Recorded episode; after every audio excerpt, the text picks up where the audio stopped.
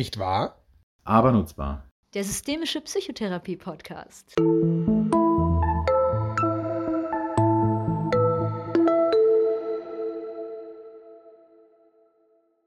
Hi. Hallo Sebastian. Hi Enno. Es ist irgendwie was Besonderes, weil die meiste Zeit, wenn wir aufnehmen, sind, bist du in Essen und ich bin in Mannheim und wir sehen uns nur über den Bildschirm. Und heute ist einer der seltenen Tage, wo wir uns direkt sehen, von Angesicht zu Angesicht. Genau, und es ist auch ganz komisch, sich dann direkt mal anzugucken und nicht auf den Bildschirm zu starren, ja. um sich dann da wieder zu sehen. Und es ist richtig schönes Sommerwetter. Ich habe mich äh, bei der letzten Folge gedacht, wir haben einen schönen Sommer gewünscht. Das war in den letzten Wochen ja gar nicht so einfach. Ja. Aber jetzt äh, hier im August, Mitte August in Köln scheint die Sonne und äh, schön, dass wir mal wieder zusammensitzen, wenn wir den Podcast machen. Genau, wir sind nämlich, wir machen so, wie oft, vielleicht so zwei, drei Mal im Jahr. Ja, drei würde ich sagen. Ja, drei, ja. genau, sind wir hier in Köln zusammen und machen so verschiedene äh, Projekte und äh, so auch diesmal, das hat schon, wir haben ja schon so richtige Rituale, so irgendwie, ne, am Abend zuvor gehen wir äh, lecker essen. Und Mittags gehen wir am Rhein spazieren, das kommt heute noch. Genau, genau, der obligatorische Spaziergang, wo dann das berufliche mal eben zur Seite gestellt wird und genau. äh, zwei Psychologen reden miteinander. Hallo Enno, wie geht's mir? So, die Frage und so. Was glaubst du, was genau. ich, mir geht? Wenn, wenn, wenn, wenn ich deine Mutter fragen würde, was würde die eigentlich genau. sagen, wenn sie mich so sehen würde, womit ich gerade wohl beschäftigt sein könnte? Okay, die Frage beantworte ich jetzt nicht, so, aber okay. apropos, apropos Projekte, ähm, weil wir heute auch mit Sicherheit noch weiter darüber sprechen werden, wie unsere erste Live-Podcast-Folge aussehen wird. Ja. Denn da können wir heute nochmal die Einladung aussprechen, wenn ihr diesen Podcast hört, am 1. September oder zumindest äh, Anfang September. Am 14. September um 18 Uhr mhm. sind wir nämlich in Wiesbaden bei der DGSF-Jahrestagung mit der sogenannten Podcast Lounge live dabei. Und ähm, ja, es äh, wird so ein bisschen um Diversität in der Psychotherapie gehen. Ähm, wir bleiben noch dabei beim Überraschungs- oder Überraschungsgästen. Und nochmal herzliche Einladung. Und wenn ihr dabei sein wollt, steht auch nochmal in den Show Notes einfach eine kurze E-Mail an nwan oder nwan.gmx.de, weil wir den Veranstaltern dann eine Liste vorlegen und alle, auch die nicht an der Tagung teilnehmen können, kostenlos dabei sein. Deswegen, wenn ihr Lust und Zeit habt, 18.45 Uhr am 14. und vorher eine kurze E-Mail, dann freuen wir uns drauf. Ja, würde uns wirklich sehr freuen, euch dann live zu sehen. Genau, und eine weitere Besonderheit ist heute nicht nur, dass wir zusammen in Köln sitzen, sondern ja. dass wir einen sehr prominenten Gast aus der systemischen Szene gewinnen konnten für diese Podcast-Folge. Wir machen es ja immer abwechselnd mit Gast und dass wir uns unterhalten. Und äh, darauf freue ich mich heute sehr. Ja, geht mir genauso. Und ja, du hast schon gesagt, ein, äh, in der Gesundheitsszene sagt man immer so ein Schwergewicht äh, einer Szene. Habe ich, äh, kann also Franz Knietz war so eine Beschreibung. Schwergewicht der Szene. Und so haben wir es auch, ein Schwergewicht nicht körperlich gemeint, aber äh, anders äh, ist Günter Schiepeck, Professor Dr. Günter Schiepeck. Doktor, äh, Doktor. Oh, Doktor. Hast du zwei Doktor T Oh, du musst du gleich, muss man nicht gleich zu fragen, halt. Oh, das wusste ich nicht. Professor Doktor, Doktor Günter Schiebeck. Ähm, ganz herzlichen, äh, herzlich willkommen, lieber Günther. Wir freuen uns sehr, dass wir heute Vormittag mit dir zusammen sind. Ja, danke, ich mich auch. Danke.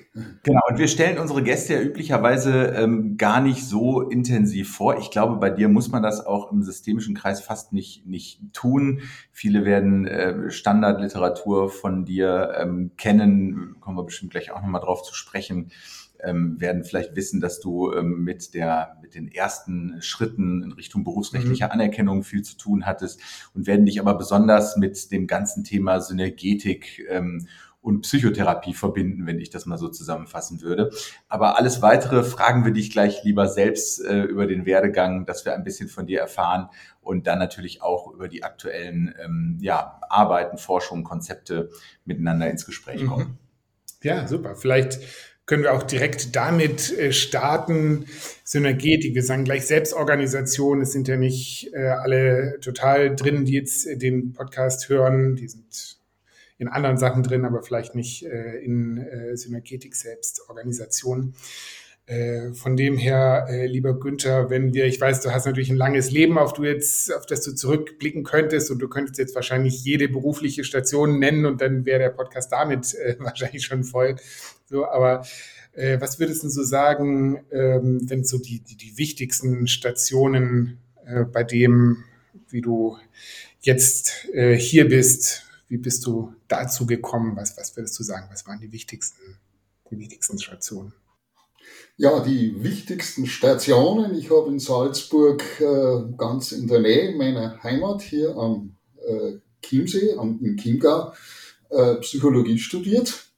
Habe meine Doktorarbeit in Salzburg an der psychiatrischen Klinik gemacht, die damals noch Landesnervenklinik hieß. Und dann waren meine Stationen Bamberg. Ich ging von Salzburg nach meinem Psychologiestudium nach Bamberg äh, und habe dort habilitiert.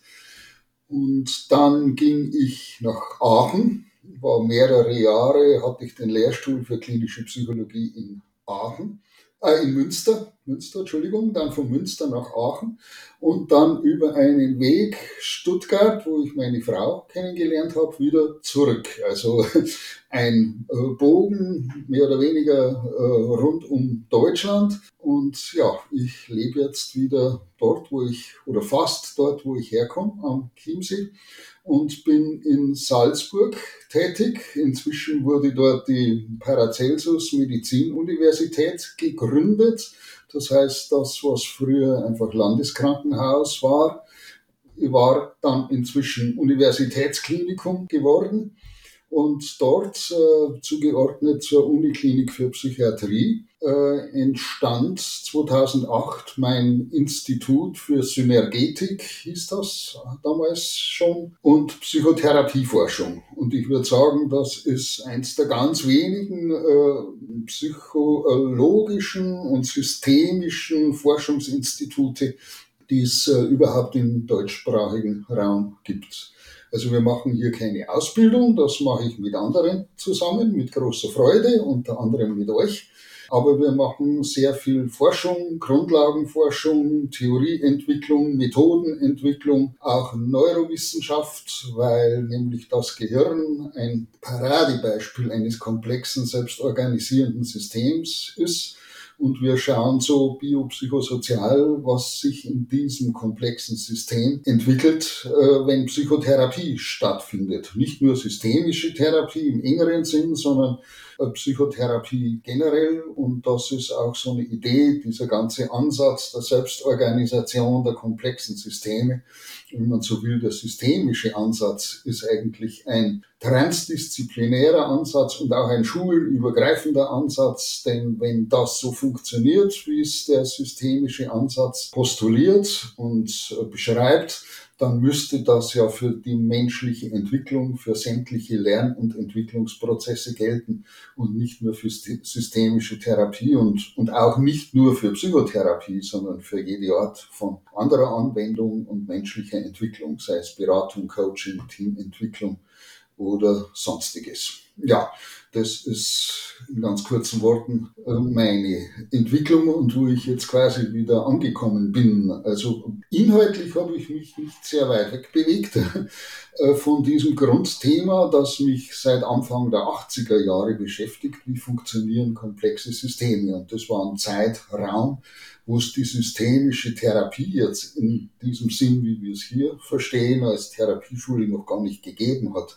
Das war eine Zeit, wo sich das erst begonnen hat zu konstellieren und zu konstituieren.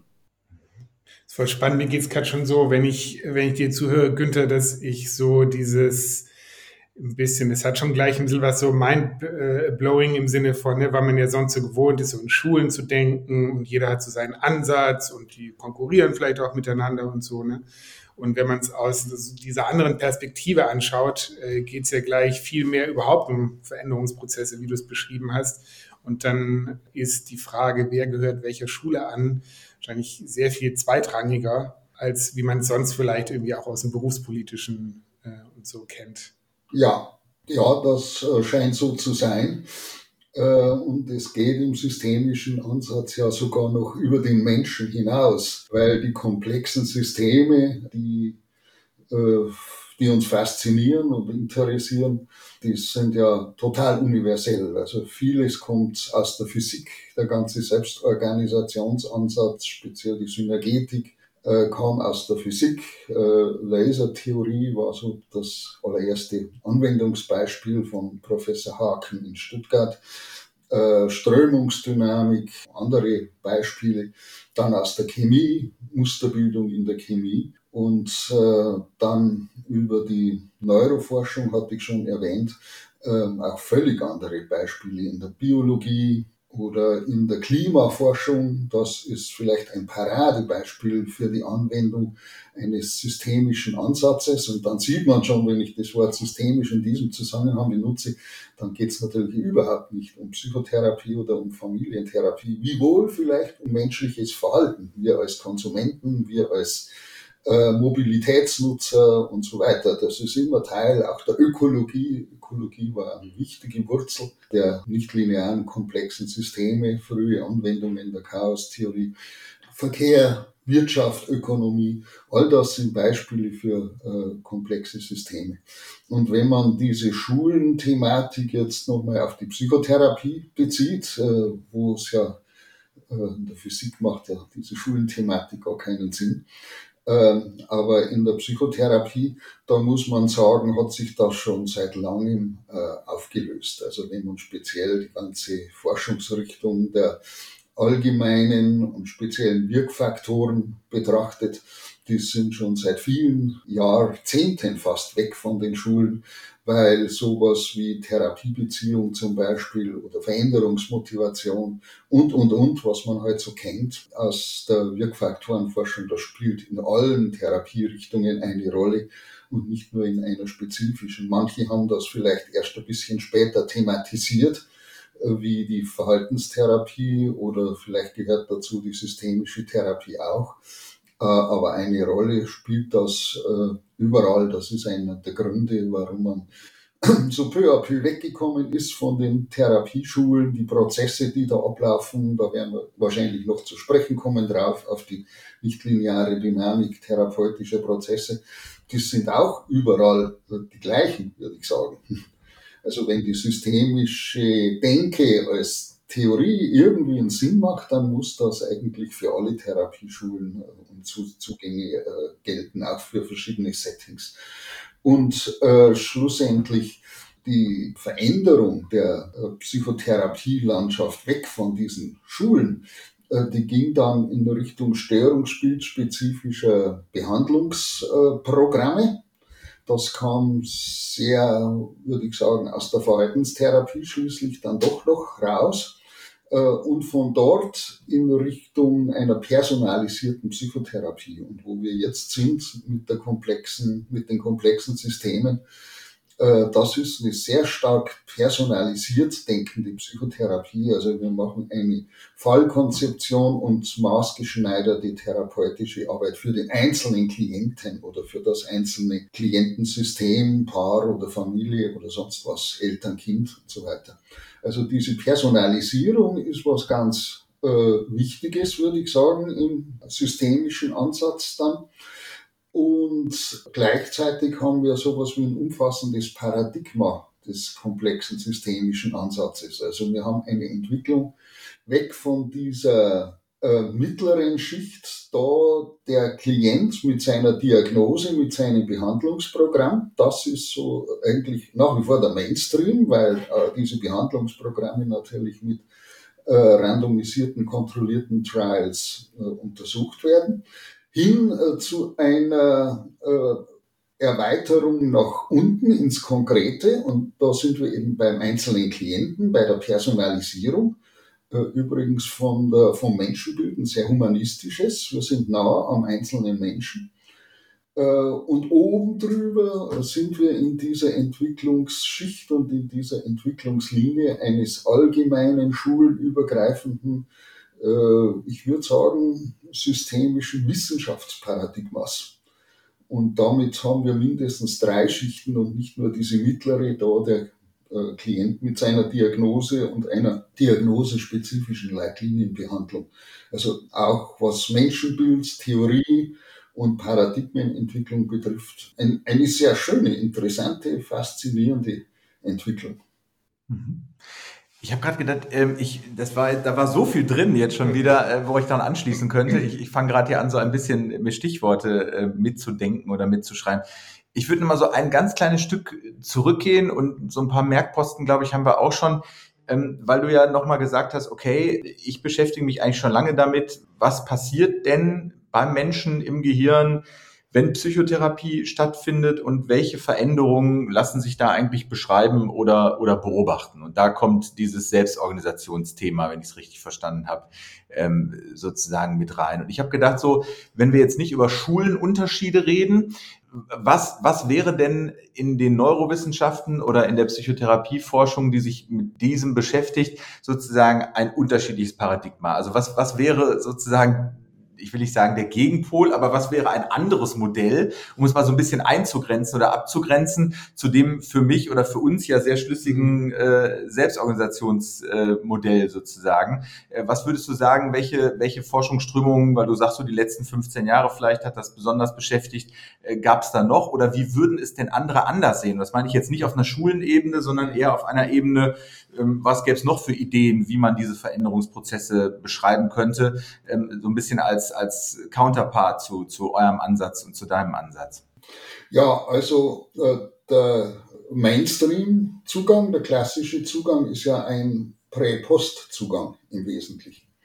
Also man schaut, äh, wie ist der Status quo eines Patienten vor der Therapie, üblicherweise indem man auf die Psychopathologie und die Symptome schaut und die vielleicht mit Standardmessungen, äh, Standardfragebögen, SCL 90 oder was auch immer erfasst und das dann vergleicht mit dem Zustand nach der Therapie und vielleicht noch, äh, wenn es gut geht, mit einem Follow-up-Zeitpunkt.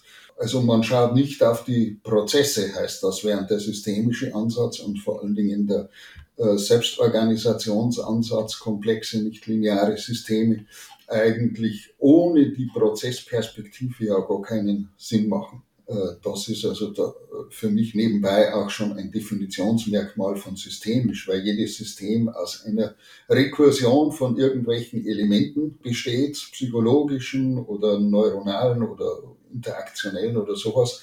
Und aus dieser Rekursivität entsteht Dynamik. Das ist schon mal einer der zentralen Unterschiede, würde ich sagen.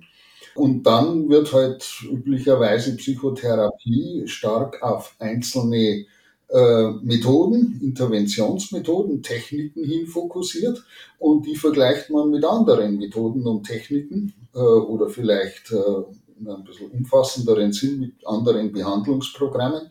Und damit macht man nicht nur eine Prä-Post-Erfassung, sondern vergleicht das mit einem äh, anderen Ansatz oder vielleicht mit äh, gar nichts, das heißt Wartekontrollgruppe oder Placebo-Kontrolle oder sowas. Und damit ist man bei einem quasi experimentellen Ansatz, den man seit vielen Jahren randomisierte, kontrollierte Studien bezeichnet. Und das ist so, wie es halt andere machen in der Forschung. Und in der Praxis äh, hat man bisher, wenn man so will, gar nichts gemacht. Also die Praktiker waren ja nie quasi gezwungen oder angehalten, ihre eigene Therapie zu evaluieren. Und das konnte man, wenn man irgendwie ehrgeizig oder anspruchsvoll war, musste es aber nicht. Und ja, da, das ist so ein wesentlicher Unterschied. Und diese RCT-Logik und der ganze Effektivität hin orientierte Ansatz, das ist natürlich ein sehr linearer oder linealer Ansatz in dem Sinne, dass man äh, annimmt, die Effekte kommen durch die Therapietechniken zustande. Und damit muss man auf die Therapietechniken fokussieren, schauen, ob die tatsächlich wirken und ob der eine Ansatz vielleicht besser wirkt als der andere. Dann ist man eben in dieser Welt der Therapievergleiche, die so ein bisschen äh, eben ihre Wurzeln in, in dieser Schulen, Therapieschulenwelt haben und auch gleich in der, in der Konkurrenz zueinander stehen, weil da möchte natürlich jeder die Idee haben, dass er besser ist als der andere. Und das ist so, wie es die anderen äh, machen. Viele andere machen das so, also entweder die nehmen das so ernst und machen es so, äh, oder sie machen es eben nicht aus guten Gründen, aber dann haben sie auch nicht so wahnsinnig viele Alternativen wie die psychodynamischen und die tiefenpsychologischen oder die humanistischen Ansätze. Aber äh, dieser ganze Ansatz, äh, wir fokussieren auf Therapietechniken, der ist natürlich hochgradig fragwürdig, eben wiederum durch die schon erwähnte Wirkfaktorenforschung. Die konnten zeigen, äh, dass erstens diese Technikseite, die Methoden, also äh, nicht die Forschungsmethoden, sondern die Therapiemethoden, äh, erstens sehr wenig Impact haben und zweitens gibt es keinen großen Unterschied zwischen den Therapierichtungen. Das nennt man Dodo-Bird-Effekt, also nach dieser Geschichte von Alice in Wonderland, äh, der Dodo-Bird, der als Schiedsrichter, Schiedsrichter im Tierrennen den salomonischen Spruch sagt, everyone has won and all must have prizes. Und das scheint tatsächlich einer der robustesten Befunde zu sein, die wir in der ganzen Psychotherapiewelt überhaupt haben. Der ist unglaublich oft repliziert. Und am Ende des Tages, sprich wenn also etliche Studien vorliegen und man Meta-Analysen machen kann, dann ist das immer wieder so, obwohl man am Anfang glaubt, jetzt hätte man den Stein äh, der Weisen gefunden und jetzt hätte man endlich den totalen Durchbruch auf diesem oder jenem oder dem anderen Feld. Und diese Felder sind halt in unserem Gebiet sehr stark nach Störungsbilder diversifiziert. Dann hätte man noch einen, ein Argument äh, zu dem Thema Psychotherapieschulen. Wenn man sich vorstellt, wie in einer Matrix, da habe ich ein, ein Riesenspektrum an Störungsbildern die man übrigens fast nie in Reinkultur hat, sondern in der Praxis meistens komorbid. Und in die andere Richtung der Matrix hat man die diversen Therapierichtungen. Dann hätte man ja da allein schon eine Matrix mit unheimlich vielen Zellen. Äh, und für jede dieser Zellen müsste man dann eine Forschung vorlegen, äh, was allein schon praktisch, politisch, äh, umsetzungstechnisch fast nicht möglich ist. Mhm. Und würdest du sagen, wenn man es man könnte jetzt ja dann so ganz ketzerisch sagen, okay, gut, wenn die Techniken eh ähm, egal sind, mehr oder weniger, äh, bin ich denn ja vielleicht bei einem Ansatz, der sich total auf die Beziehung konzentriert und der, wo das psychotherapeutische Handeln vor allen Dingen darin besteht, dass ich mich um die gute Beziehung zu meinen Patienten bemühe. Also fast so ein bisschen, was man vielleicht so ein bisschen klischeehaft, da werden jetzt die Gesprächspsychotherapeuten wahrscheinlich widersprechen, aber was man jetzt so vielleicht als Rogers-Variable oder sowas irgendwie bezeichnen könnte. Das heißt, ich bin ganz viel bei meinem Klienten und das ist eigentlich das Wichtigste, was ich in der Therapie tun könnte. Mhm. Ja, äh, äh erstaunlich, diese Rogers-Variablen, die waren ja nicht so schlecht. Und der ganze klientenzentrierte Ansatz, äh, der, oder wie man jetzt sagt, personenzentrierte Ansatz, Jürgen Krietz hat ja da auch versucht, einen Brückenschlag herzustellen, äh, der funktioniert ja in der Tat auch. Äh, allerdings gibt es da nicht so wahnsinnig viel detaillierte Forschung. Rogers war übrigens einer der ganz frühen, die schon mit Prozessforschung angefangen haben, um das äh, näher zu untersuchen. Äh, also das wäre eine Möglichkeit, den Schluss daraus zu ziehen. Äh, ich würde den aber nicht äh, ganz so ein, einschienig ziehen. Gehen wir wieder zurück zu Carl Rogers, da sind wir gut aufgehoben. er hat jedenfalls nicht so wahnsinnig viel dazu fantasiert, was er vielleicht die Sache verkompliziert, sondern er, hat, er war wirklich klientenzentriert, was mir, hatte ich ja schon gesagt, im Grunde gefällt als Menschenbild äh, nee, äh, die Diskussion müsste jetzt vielleicht erst losgehen. Das heißt nicht im Umkehrschluss, dass Interventionen völlig irrelevant sind. Äh, das äh, kann man nicht den Schluss ziehen. Man muss sich allerdings eher überlegen, welche Funktionen übernehmen Techniken. Die liefern ja Anhaltspunkte, die liefern ein Geländer, an dem sich auch ein Therapeut orientieren kann. Und man muss ja auch irgendwas machen. Also man kann ja nicht nichts machen oder Däumchen drehen oder so. Auch das wissen wir aus der Wirkfaktorenforschung. Äh, man muss dem Klienten schon was abverlangen und er muss was tun und sie müssen also mindestens irgendwelche Dinge beobachten, beschreiben, wenn nicht gar was, was üben und so. Also so eine Funktion könnte zum Beispiel eine Technik haben, Orientierungsfunktion, Strukturierungsfunktion. Also äh, jedenfalls ändert sich, würde ich mal sagen, die Rolle von Techniken im Konzert.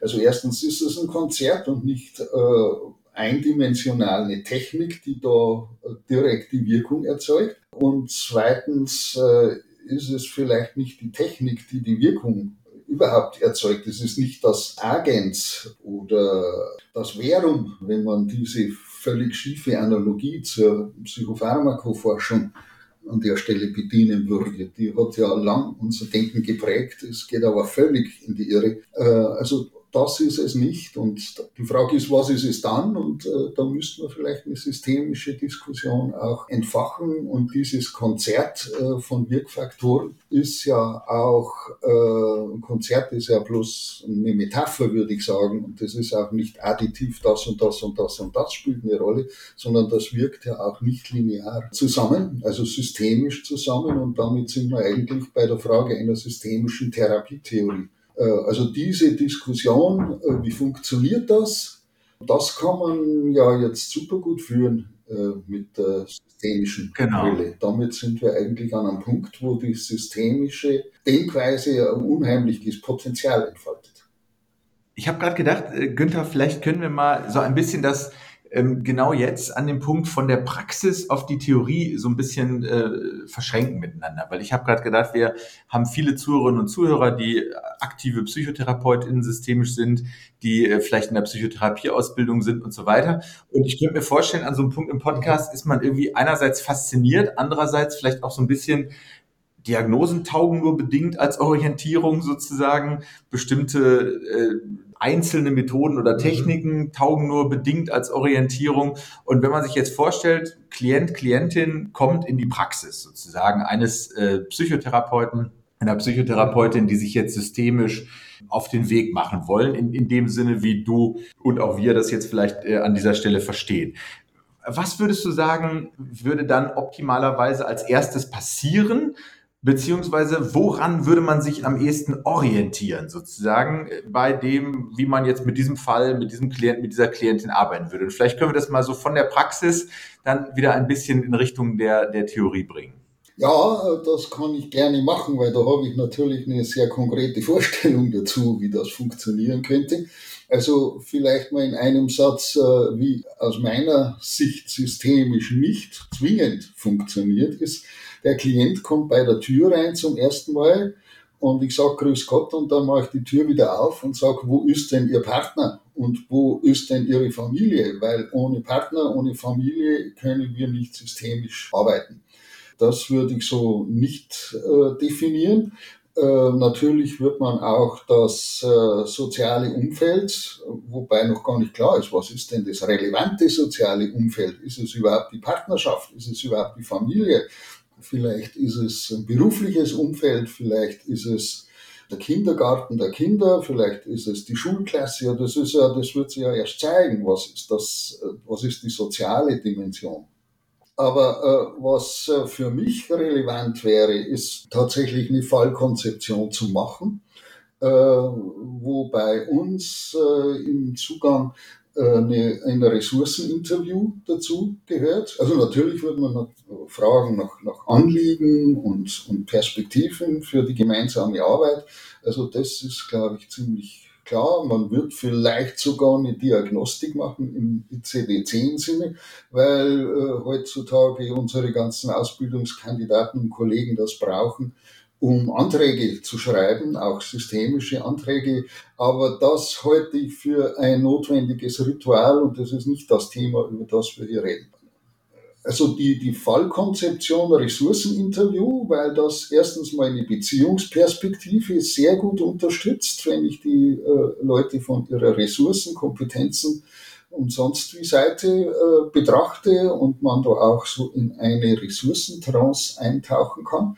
Und dann eine äh, Systemmodellierung, wo man schaut, welche psychologischen und sozialen Variablen spielen für diesen Klienten und für seine Auftragslage denn überhaupt eine Rolle und wie hängen die zusammen? Und das, wie hängen die zusammen, da wird es dann im eigentlichen Sinne systemisch, weil ein System dadurch definiert ist, wie wirken die Komponenten eines Systems aufeinander und diese sogenannte ideografische, also auf den Einzelfall bezogene, den Einzelfall beschreibende Systemmodellierung, äh, das würde ich als einen essentiellen Startpunkt der systemischen Arbeit betrachten. Und zwar erstens, weil der Klient damit sehr viel versteht, äh, was bei ihm so abgeht, welche psychologischen Prozesse da eine Rolle spielen. Nebenbei auch ein Stück weit Entpathologisierung, weil die Erklärung für dies oder das Verhalten ist nicht die Depression oder die Zwangsstörung, sondern ein Zusammenspiel von relevanten psychologischen Größen.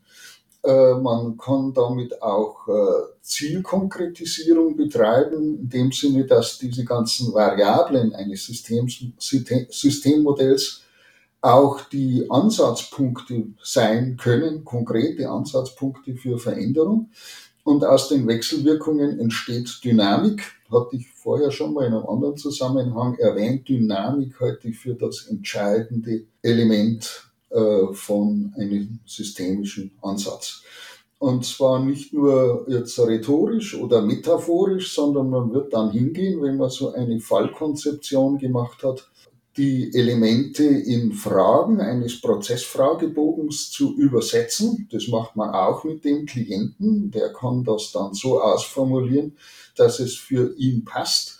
Und äh, er kann dann seinen Veränderungsprozess mit diesen äh, Prozessmonitoring und dann sind wir bei dem Stichwort SNS, synergetisches Navigationssystem, erfassen. Damit sind wir einerseits bei dieser Personalisierung. Das ist sehr, sehr konkret und man macht alles gemeinsam mit dem Patienten. Der hat von Anfang an eine entscheidende Rolle. Das ist partizipativ, das ist auf gleicher Augenhöhe, das ist ko-kreativ oder kooperativ, all das. Also man hat dann eine Therapiebeziehung die äh, den Patienten sehr aktiv als eigenverantwortliche Person ins Boot nimmt.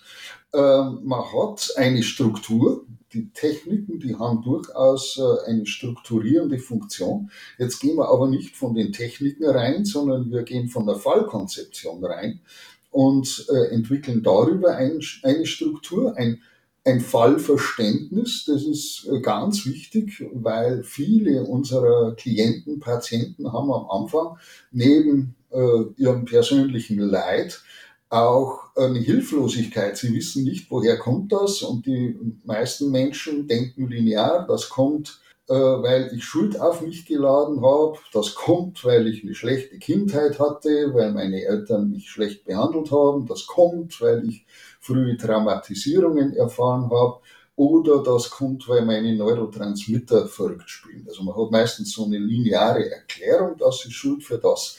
Und mit so einem Fallverständnis kommt man jetzt in eine völlig neue Situation. Man hat nicht mehr Ursache und Wirkung, das ist Schuld für dieses Ort, diese Art von Leiden, sondern ich sehe Wechselwirkungen und damit ist man quasi min, äh, inmitten des systemischen Denkens. Und das schafft Verständnis. Verständnis ist extrem wichtig und das schafft Ansatzpunkte. Und dann ist man quasi in der Richtung von Selbstwirksamkeit und sich selber besser verstehen äh, unterwegs. Und damit kann man jetzt äh, Ansatzpunkte schaffen. In einer Klinik können die ganzen Kollegen, die Spezialtherapien anbieten, da jetzt ansetzen und in der ambulanten Praxis äh, kann man mit dem Klienten kreativ werden und er kann sich überlegen, welche Erfahrungen bräuchte er, um an dieser oder jenen, jener Variable anzusetzen. Und äh, diese Kreativität ist sehr wichtig. Dann äh, haben wir jetzt nicht die Techniken und Interventionen rausgekickt, sondern die kommen von einer ganz anderen Richtung wieder rein. Und zwar unter, äh, unter der Perspektive Fallverständnis und Eigenaktivität und Lebensweltlichkeit, weil der setzt ja das nicht in der Sitzung um, sondern der setzt das äh, draußen um und kann sich Erfahrungen draußen holen, meinetwegen Volkshochschulkurs oder er kann sich Leute suchen, die nicht sein Problem verstärken, sondern neue Erfahrungen ermöglichen. Das ist alles möglich und der Klient wird praktisch zum kreativen Gestalter seines eigenen Lebens oder wie wir gern sagen, seines eigenen persönlichen Entwicklungsprojekts. Also so würde ich einsteigen was ich jetzt geschildert habe, sicher ein Prozess von vielleicht schon mal zehn Sitzungen oder so. Ich würde auch einmal noch mal ein bisschen zur Tür und zum Reinkommen ganz kurz zurückgehen, weil ich habe gedacht beim Zuhören, es klingt total überzeugend und plausibel, finde ich. Und könnte mir vorstellen, dass viele aber die Frage haben bei diesem Thema Fallkonzeption und dieser ideografischen Systemmodellierung, von der du gesprochen hast, also auf den Einzelfall bezogen, aber sich zu fragen, ja, wie, so kurz man das vielleicht erklären kann, wie macht man das denn? Du hast gesagt, relevante äh, psychologische Einflussfaktoren, Variablen äh, zu äh, erkennen sozusagen und mit dem Klienten ein solches Modell, was bedingt sich da wechselwirkungstechnisch irgendwie wie, so habe ich es verstanden, äh, welche, welche ähm, Themenfelder, was ist da irgendwie relevant. Kannst du so ein bisschen sagen, wie würde sowas aussehen, sozusagen, diese gemeinsame Fallkonzeption mit den Klientinnen, bevor man sie dann übersetzt, möglicherweise in so einen Fragebogen, von dem du gesprochen hast und äh, so. Ne? Also wie, wie würde man das ungefähr machen, so damit wir so eine Vorstellung davon kriegen und unsere Hörerinnen und Hörer vor allen Dingen? Ja, ja, klar. Äh, das ist mir sehr präsent, weil ich das ja auch äh, sehr oft mit äh, unseren Klienten, Patienten an der Klinik mache und weil wir gerade ein Buch dazu schreiben zu dieser Thematik, ein Update. Die Originalarbeiten, die sind von Mitte der 80er Jahre. Das ist ja eigentlich schon systemisches Urgestein. Also man wird wahrscheinlich nicht damit direkt anfangen, sondern wie ich gesagt habe, Anliegen, Klärung, äh, Setting, Klärung, der Rahmenbedingungen, der Kostenübernahme und was es da sonst noch äh, zu klären gibt.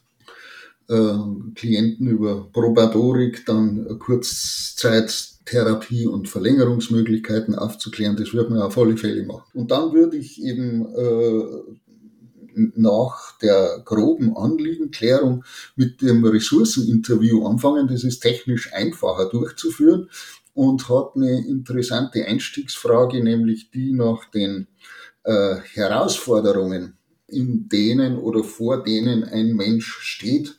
Und das mag was mit den Symptomen und der Problematik zu tun haben, mag aber auch in ganz andere Richtung gehen, beruflich, privat, äh, spirituell oder sonst was.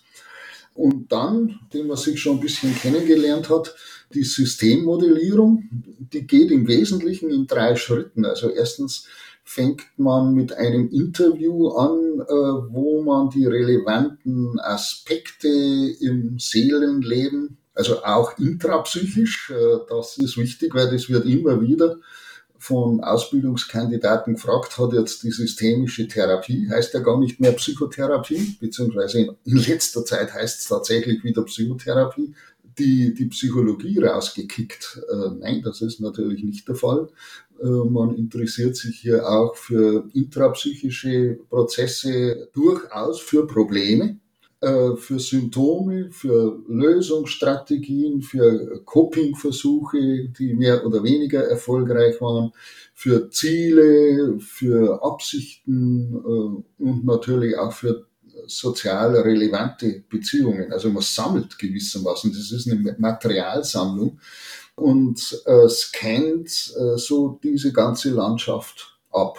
Also man geht hier noch nicht in Richtung Veränderung, Problemlösung, Konfliktklärung oder sonst was, sondern sammelt die relevanten Aspekte.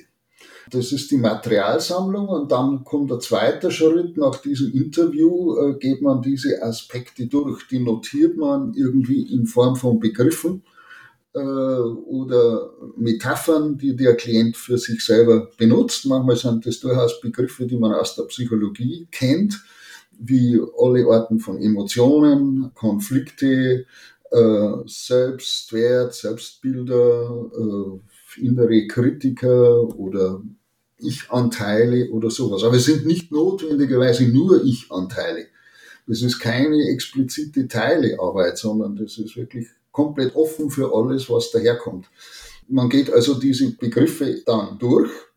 Äh, wir nennen das Dialog-konsensuelle Validierung. Also man schaut dann gemeinsam zu dem, was der Therapeut aufgeschrieben hat. Und äh, der Klient sagt, ja, das trifft so zu oder das trifft so nicht zu, das habe ich irgendwie anders gemeint oder äh, ich habe zwar das Wort gesagt, aber in dem und dem Kontext und das bedeutet für mich jetzt was anderes. Und man scannt quasi nochmal alle diese Begriffe äh, durch.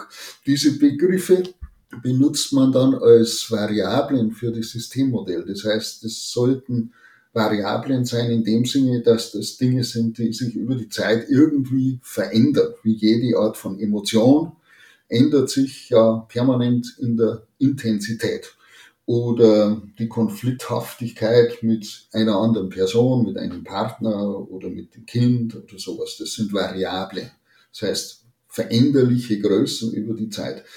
Und der dritte Schritt ist dann an einer Tafel, sei es äh, an einer Flipchart. Man steht dann auf, das ist äh, körperlich und haptisch eigentlich eine ganz gute Erfahrung. Man sitzt dann nicht mehr, sondern man steht auf und der Klient nimmt den Stift und quasi damit symbolisch den Lead und fängt an, die Zusammenhänge zwischen diesen ganzen Variablen aufzumalen. Zuerst mit einer, zwei, drei, vier Variablen und dann wächst das ganze Ding. Und man lässt sich durch das Wachsen, durch die damit entstehende Komplexität auch nicht irritieren, sondern äh, versucht die systemischen Zusammenhänge dann zu erarbeiten. In letzter Zeit haben wir dafür auch ein E-Tool, also ein, ein Grafiksystem, was man auf einer großen, äh, auf einem großen Touchscreen benutzen kann. Kann man draufschreiben und gibt so eine Texterkennung, wird dann in schöne Druckschrift geschrieben und man malt dann einfach die Relationen hin.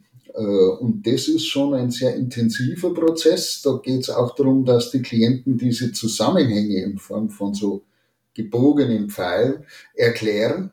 Das sind ja keine Naturgesetze äh, oder rein logische oder korrelative Zusammenhänge, sondern sind psychologische Prozesse, die eine Variable mit der anderen dann ver verlinken oder in Zusammenhang bringen. Und da entsteht viel an Kommunikation. Die Klienten reden dazu viel. Manchmal schweigen sie auch, weil sie nachdenken, weil das ein intensiver Prozess ist, übrigens auch emotional intensiv. Und ja, das arbeitet sich dann durch. Da braucht man Zeit. Da möchte ich auch gern meine Zeit haben für diesen Prozess. Äh, und am Schluss hat man so das Gefühl, jetzt ist alles Wesentliche dazu in dem Modell enthalten. Manchmal kommen auch noch Variablen dazu, manchmal fallen welche weg. Aber irgendwann hat man am Schluss eigentlich ein ganz gutes Gefühl, die Gestalt ist geschlossen, das Ding ist rund im wahrsten Sinne des Wortes, schaut auch rund aus, so wie, ein Wollknäuel und das passt dann. Und dann kommen wir im nächsten, der nächsten Sitzung nochmal darauf zu sprechen kommen. Man kann dann über mögliche Ansatzpunkte und verfügbare Erfahrungen, die diese Variable oder diesen Zusammenhang ändern könnten, sprechen. Durchaus auch um Interventionen. Könnte man dann, äh, könnte es um Interventionen gehen, aber nicht vorher. Auch nochmal eine ein Perspektive auf systemisch. Systemisch äh, hat weniger mit Interventionen zu tun, sondern eben mit einer systemischen Sichtweise auf sich selbst und auf die Welt. Und dann kann man schauen, gibt es Teilstrukturen, die da relevant sein könnten, weil sie auf zentrale Probleme hinführen oder weil sie zentrale andere Variablen, zum Beispiel Selbstwertgefühl ist oft eine Variable, die bei vielen Klienten immer wieder auftaucht, auf die hinführen.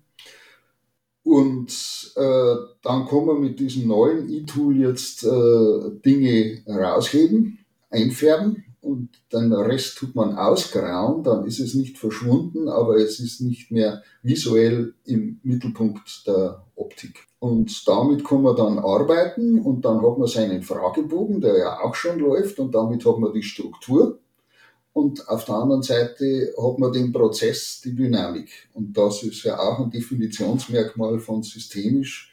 Wir betrachten die Strukturen von Systemen und wir betrachten die Dynamik von Systemen. Und beides gehört unzertrennbar zueinander. Ja, so, so würde ich sagen, geht das äh, in der ambulanten Praxis müsste man das ein bisschen aufteilen und vielleicht die zentrale Arbeit mit der grafischen Modellierung in eine Doppelstunde packen. Und in der Tagesklinik und in der stationären Psychotherapie, wo ich äh, herkomme, äh, da wird man sich einfach mal einen vollen Nachmittag Zeit nehmen und den Klienten sagen, wir machen da jetzt was Spannendes. Aber das ist zeitlich offen, legen Sie sich keine anderen Termine da rein Mhm. Ja, schön. Und danke, dass du das so plastisch geschildert hast, ne? Und so von den, das ist immer so das Spannende sozusagen von den, von den Höhen der theoretischen Überlegungen und dem Problem oder der Herausforderung der Gleichzeitigkeit von Dingen, das jetzt so runtergebrochen auf, wie könnte man eigentlich konkret vorgehen, ne? weil du ja gesagt hast, irgendwas muss man ja machen, so, äh, und ich finde, das gibt jetzt ein ganz gutes Beispiel und ähm, ich würde gerne eine, ich habe gerade so fast so irgendwie so als, als, ähm, ja, als, als Reflexion davon, ich war so ganz besonders hängen geblieben bei der Kreativität und habe so gedacht, wir hatten es in irgendeinem anderen Kontext schon mal, dass man manchmal merkt, dass sich in einer Sitzung so eine Stimmung ändert, mhm. dass plötzlich irgendwie was passiert, wo man so einen Eindruck hat, ah, jetzt wird es entweder besonders relevant oder wir haben gerade den Bereich des, wir tauschen was aus, was wir sowieso alle schon wissen, äh, irgendwie verlassen und irgendwie kreat, ne, kreativ ist ja in diesem Drehen irgendwas Schöpferisches, irgendwas Neues passiert, was man vorher gar nicht genau vorhersagen kann, was es denn nun genau ist und, und plötzlich entsteht was Neues ne, und so ein kreativer Prozess und ich glaube, also das ist ja was, was wir äh, wie Psychotherapie sein kann, wahrscheinlich auch, wenn man sich ein Stück ähm, davon löst, dass irgendwas halt in einem bestimmten genauen Ablauf genauso zu gehen äh, hätte. Ne? Man, man begibt sich ja dann irgendwie auf so ein neues äh, Feld.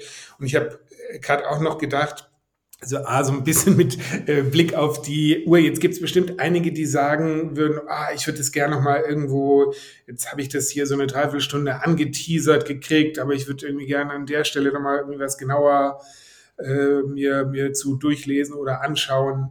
Was, was würdest du denn empfehlen, wenn man in der Richtung, in dieser Form von Fallkonzeption, ne, was ja ein total aktuelles Wort ist, weil jetzt ja alle irgendwie Anträge schreiben müssen und mhm. äh, wenn man das sowieso schon machen muss, du hast ja auch so als Ritual und so bezeichnet, dann kann man sich ja auch gleich irgendwie vernünftig äh, darüber Gedanken machen, so dass wahrscheinlich für viele das Wort Fallkonzeption auch gerade was sehr äh, Aktuelles äh, ist.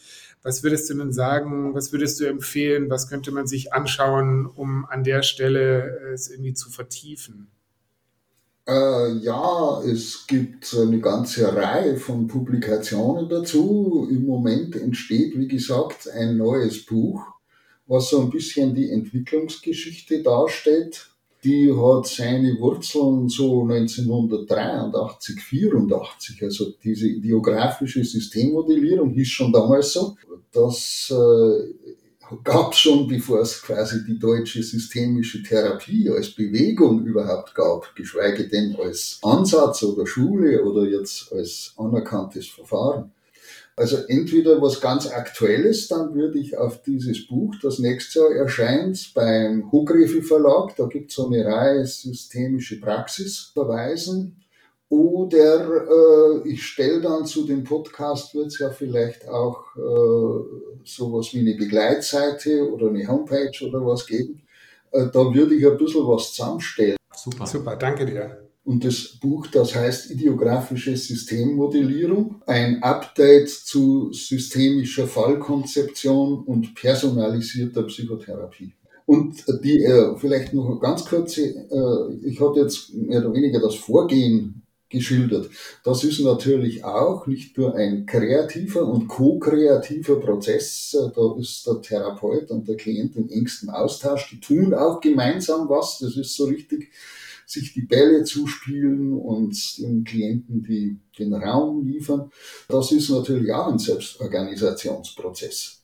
Also das Modell zu entwickeln ist richtig ein kognitiv emotionaler und auch interaktionell sozialer Selbstorganisationsprozess der entsprechend natürlich die therapeutische Beziehung unterstützt, genauso wie der Veränderungsprozess des Klienten, der dann ab dem Punkt, wo er seinen eigenen persönlichen Prozessfragebogen im SNS zur Verfügung hat und benutzt auf einer App, wird es dann reingestellt und er kann das dann jeden Tag, kann er seine Fragen beantworten.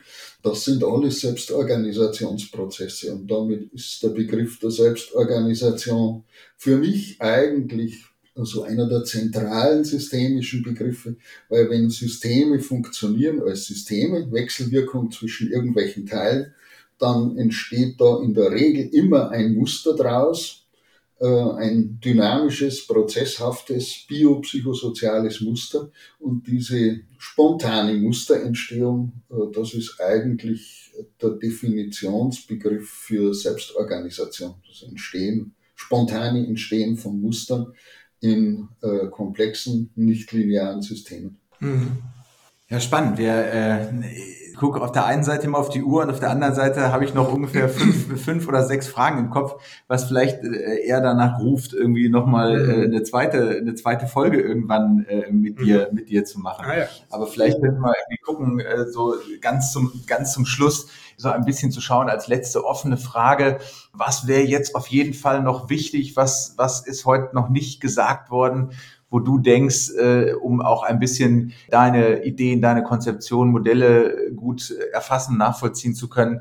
Was würdest du gerne den Zuhörerinnen und Zuhörern irgendwie noch, noch äh, sagen wollen? Oder was haben wir noch nicht gefragt, was du, was du auf jeden Fall noch beantworten wollen würdest, obwohl wir es noch nicht gefragt haben? Ja, diese Selbstorganisation ist ja was sehr Universelles und das bezieht sich auf eine Frage, die du schon mal angerissen hast, äh, nämlich was passiert im Gehirn. Aber das wäre vielleicht tatsächlich ein Thema für eine zweite Folge, weil die neuronale Selbstorganisation, die findet auch in der Psychotherapie statt. Wir finden auch im Gehirn das, was Selbstorganisation im Wesentlichen ausmacht, nämlich Musterbildung und Musterveränderung also diese spontane Musterveränderung, die wir im systemischen Ansatz Phasen oder Ordnungsübergänge nennen, das finden wir auch im Gehirn. Und äh, wir finden da auch diese Rigidität und extreme Reduktion der Freiheitsgrade, die wir von psychischen Problemen auch seelisch und im Verhalten und in sozialen Interaktionen kennen. Das gibt es im Gehirn und diese Zunahme an Freiheitsgraden, also dass diese neuronale Konnektivität sich wieder erweitert, stärker dynamisiert, und äh, zwischen verschiedenen Konfigurationen hochdynamisch hin und her switcht. Das nimmt dann im Laufe der Psychotherapie wieder zu. Das war einer unserer letzten Studienresultate. Das haben wir mit Zwangspatienten gemacht. Diese neuronale Selbstorganisation, das ist natürlich ein sehr spannendes Thema und könnte dann für eine weitere Folge auch ein Thema sein. Was würde ich gerne abschließend mitgeben? Äh, also mein großer Wunsch wäre natürlich diesen ganzen systemischen Ansatz und man sieht jetzt schon, das geht hier nicht nur um Familien und es geht nicht um Genogramme so sehr und es geht nicht um systemische Interventionsmethoden wie Aufstellungen oder sowas. Also diesen breit angesetzten systemischen Ansatz in die Aus- und Weiterbildungen zu bringen. Also ich habe da gesagt, diese Idee der ideografischen Systemmodellierung. Das ist ein Prozess der Modellbildung, den gibt es schon lange und vieles andere auch. Die Idee der Selbstorganisation als zentrales systemisches Konzept. Inzwischen gibt es auch das SNS, über das man jetzt technisch kaum geredet haben, aber es gibt's. Äh, also das ist eine tolle Methode, um systemische Prozesse zu erfassen, zu visualisieren und zu analysieren, wo man also diese ganzen Musterbildungs- und Musterveränderungsprozesse gut sehen kann. All das, das würde ich mir wünschen und vielleicht als äh, Hoffnung äh, am Ende des Podcasts noch mitzugeben an euch. Ihr sitzt ja auch an zentralen Stellen der Curriculumsentwicklung und der Ausbildungen mit vielen Instituten. Äh, das, das würde ich mir wünschen. Also das ist nicht nur systemisch und dann kommt noch ein bisschen was äh, Selbstorganisationsmäßiges und Gesponnenes dazu, sondern aus meiner Sicht ist das, was wir heute gesprochen haben, ein Herzstück des systemischen Ansatz, Ansatzes und gehört an den Anfang, das gehört in die Basis und dann kann man dies und das und jenes systemisch bei diesem oder jenem Störungsbild, systemisch in diesem oder jenem Setting oder Kontext, Familien, Paare, Teams, sonst was, äh, das kann man dann alles dazu äh, bauen und aufbauen. Aber die Theorie, wie funktioniert Psychotherapie überhaupt, äh, wie funktionieren Fallkonzeptionen und wie kann man den Prozess in der Routinepraxis, also ich habe mit keinem Wort heute von Forschung geredet, ich rede von der Routinepraxis, wie kann man das da implementieren? Äh, und wie gesagt, ist vielleicht ein bisschen deutlich geworden, es braucht ein bisschen Zeit. Man muss sich da schon, man, man kann das in der Selbsterfahrung auch anwenden, eigene persönliche Entwicklungsprojekte. Ihr kennt es ja, weil wir sind ja jetzt am Praxisinstitut gemeinsam. Äh, das würde ich mir in die Basis der systemischen Aus- und Weiterbildung, sei es akademisch oder nicht akademisch, wünschen. Super, Schön. lieber Günther, das äh, war, glaube ich, heute eine ganz gehaltvolle mhm. und spannende und volle, aber auch eben sehr anregende mhm. Folge unseres Podcasts. Dafür schon mal ganz herzlichen Dank. Du hast es gerade schon gesagt, äh, wir sehen uns noch an anderen Stellen wieder, weil Sebastian und ich eine Weiterbildung bei dir dürfen. Also ganz, ganz herzlichen Dank für heute. Wirklich sehr inspirierend. Danke dir, lieber Günther. Und es ist ja auch ein bisschen fast hätte man gesagt, äh, so ein bisschen die, die Wiederkehr oder die Rückkehr zur Theorie, wo es ja manchmal vielleicht sehr um mach dieses und mach jenes geht, äh, nochmal so die Grundlage, so äh, das, glaube ich, ist was sehr Zentrales auch für die nächste Zeit. Ja, denke ich, das ist zutiefst systemisch. Ich bedanke mich für das Podcast, für die interessanten, anregenden Fragen, für den Austausch. War wunderschön, dass ich dabei sein durfte, dass ihr mich eingeladen habt und bis bald. Bis in Kürze. Alles klar, mach's gut. Bis in Kürze, genau.